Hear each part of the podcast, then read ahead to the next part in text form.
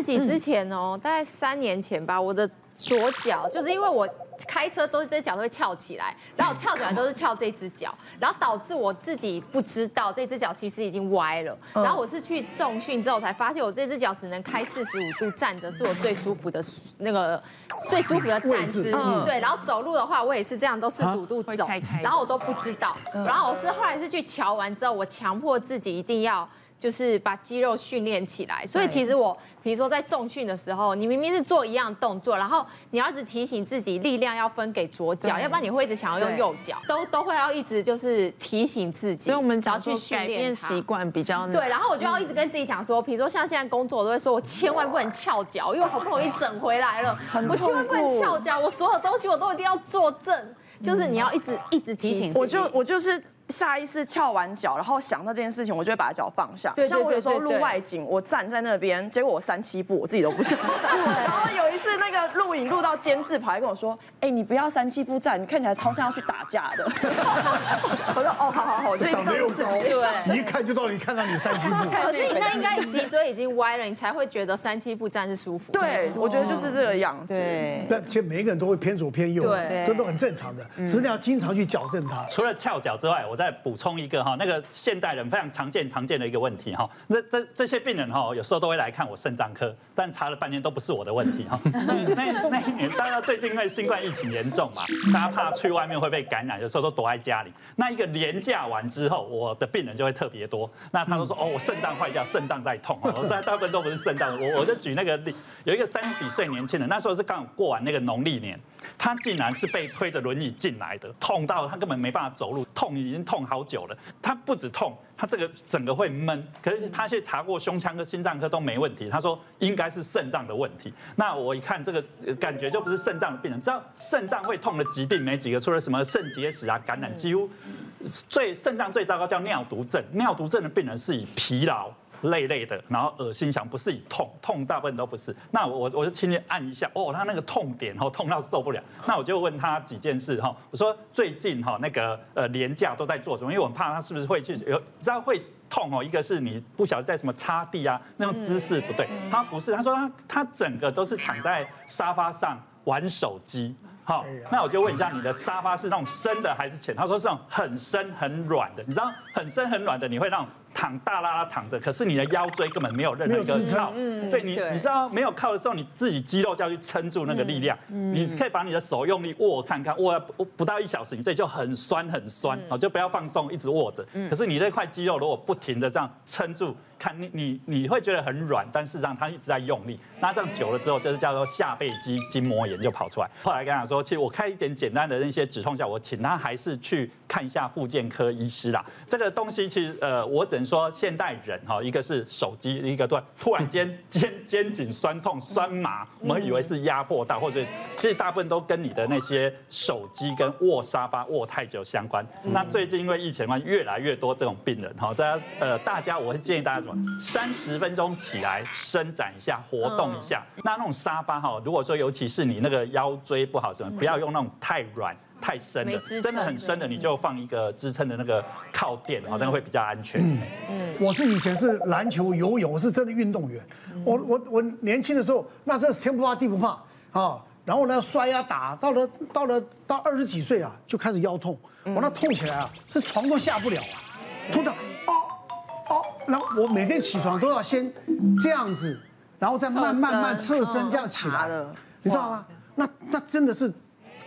干扰你的生活太严重，什么有名的整脊的啦，什么什么还有把我那个背腰哦戳戳破，贴那个贴贴那种膏药，贴到里面要让它长脓，你知道吗？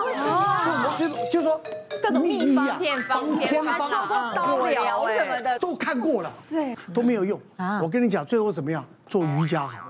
哦，伸展，每天做伸展，伸展，真的，啊，像像家里面的沙发差不多这个高度。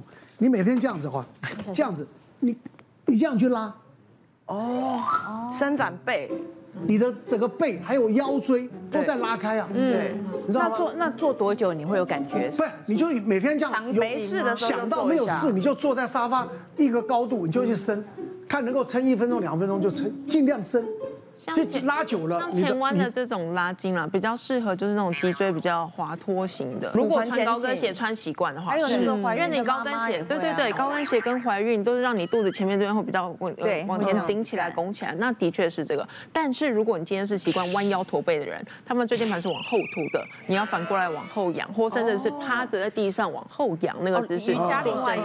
对对对，所以伸展还是要分说你本身的形状是偏向哪一种，你过度往前拱的，你就是往前伸展；那你过度往后，你平常已经弯腰驼背了，那你这个时候就要往后拱，反向把它伸展开来，这样对它是最有效的。我们洪医师，我们现在讨论什么？呃，我们知道哈，接接下来就是夏天了哈，夏天哈食物很容易腐败，那我们就吃了一点比较不新鲜的，可能会拉拉肚子。你们拉拉肚子会不会去看医生？不会，不会，拉拉肚子就是轻症嘛，拉完就好了嘛，对。可是有时候某一些拉肚子就要非常小心了。我就先举一个案例哈，有一个六十几岁的那个洗肾病人，他平常其实还蛮健康。那你知道呃洗肾最惨的一件事，就在洗肾的时候想要上大号。你知道洗肾呃我们洗肾是要打两针固定，就一固定就要四个小时，不能动，不能动。可是他们洗肾没有小便嘛，所以倒没有上小号的问题。可是万一他想要上厕所就麻烦了，因为他已经打了两针啊，护理师要赶快把血赶回去，把它固定好，然后请他去上个厕所。那那个病人在一一呃一来就病恹恹，然后不到洗不到半小时说他要上厕所，收回去呃后来又回来了，又半小时又要上厕所。哇，那真的很辛苦。那护士小姐被搞得哇满头包，可是她真的很累很累。那我们就问她怎么一回事，她说呃前一天有吃了那个生鱼片，那她家人都还好，可是她就一直一直很不舒服，一直一直想要上厕所，而且拉很多，拉到有一点点出血。那我们就我们家人说要不要呃洗完之后赶快去那个挂急诊检查一下。她说拉肚子嘛，就拉肚子而已，干嘛去这么大费周章哈？那后来回去之后不久不久，她的家人就打电话来说发高烧。好，就就除了拉肚子开始吐，然后发高烧，发高烧之后人越来越叫不醒。我说哇，这不不不对了，赶快去送急诊哈。那送急诊到那呃到急诊的白血球已经非常高了，白血球两万多。然后那个呃这叫做败血症哦，已经败血症。那败血症之后就赶快收住院，收住院第一天意识就改变，那叫败血性休克。就是说我们严重的细菌呃进入我们身体，那叫菌血。那菌血影响到你的一些呃呃，我们讲一些血压、心跳等等，就会产生那个叫败血症、败血性休克。嗯，然后呢就到加护病房，那就开始要打抗生素嘛。然后打抗生素打完之后，后来细菌培养出来就是一支菌叫做李斯特菌。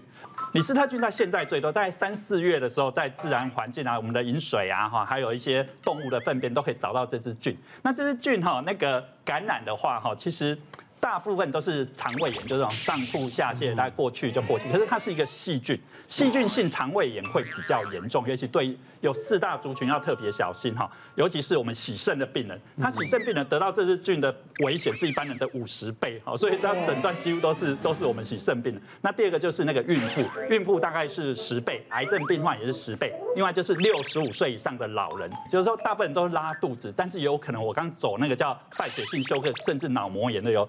四个大概有一个哦，所以如果说那个当然要特别小心。那除了呃，我刚刚讲说，呃，我刚刚有提到一个，就拉肚子叫什么？如果说有血便、发高烧、意识改变，那有可能是细菌性的细菌性的肠胃炎，你一定要用抗生素。那我们一般所谓什么轮状病毒啊，哦，诺罗病毒，那叫病毒性的，病毒性比较不会那么强。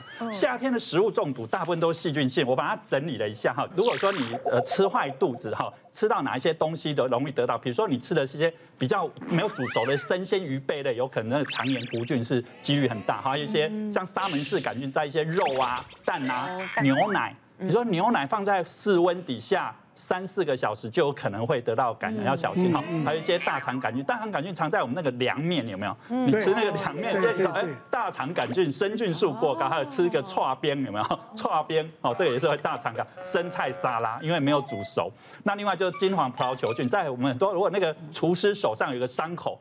到处都是葡萄球菌，基本上那它不小心就你那盘菜被它污染了，就有可能会产生金黄葡萄球菌的那个肠胃炎。那我刚刚讲的李斯特菌是李斯特菌为什么很恐怖哦？它是一只耐寒，就是它到负四度气下它都还会活着，耐热。哦七十二度它都还活着，然后耐酸哈耐干，我们把它干燥，它都可以活下。所以很多时候在那个即时性的一些食品，你没有给它呃加热，它很容易吃下去。牛肉干啊什么事，哎这个都会产生哈。所以夏天，但是大部分人就是我刚刚讲的，就是急性肠胃炎的症。但是我刚刚讲，如果那四大类族群，哦一定要小心。我我是建议大家，如果你的拉肚子拉到有见血，人意识改变，或者说有一点脱水或者什么，就务必要去看一下。不是说拉肚子都没事哦，一定要特别小心。别忘了订阅我们 YouTube 频道，并按下小铃铛，收看我们最新的影片。想要看更多精彩内容，快点选旁边的影片哦。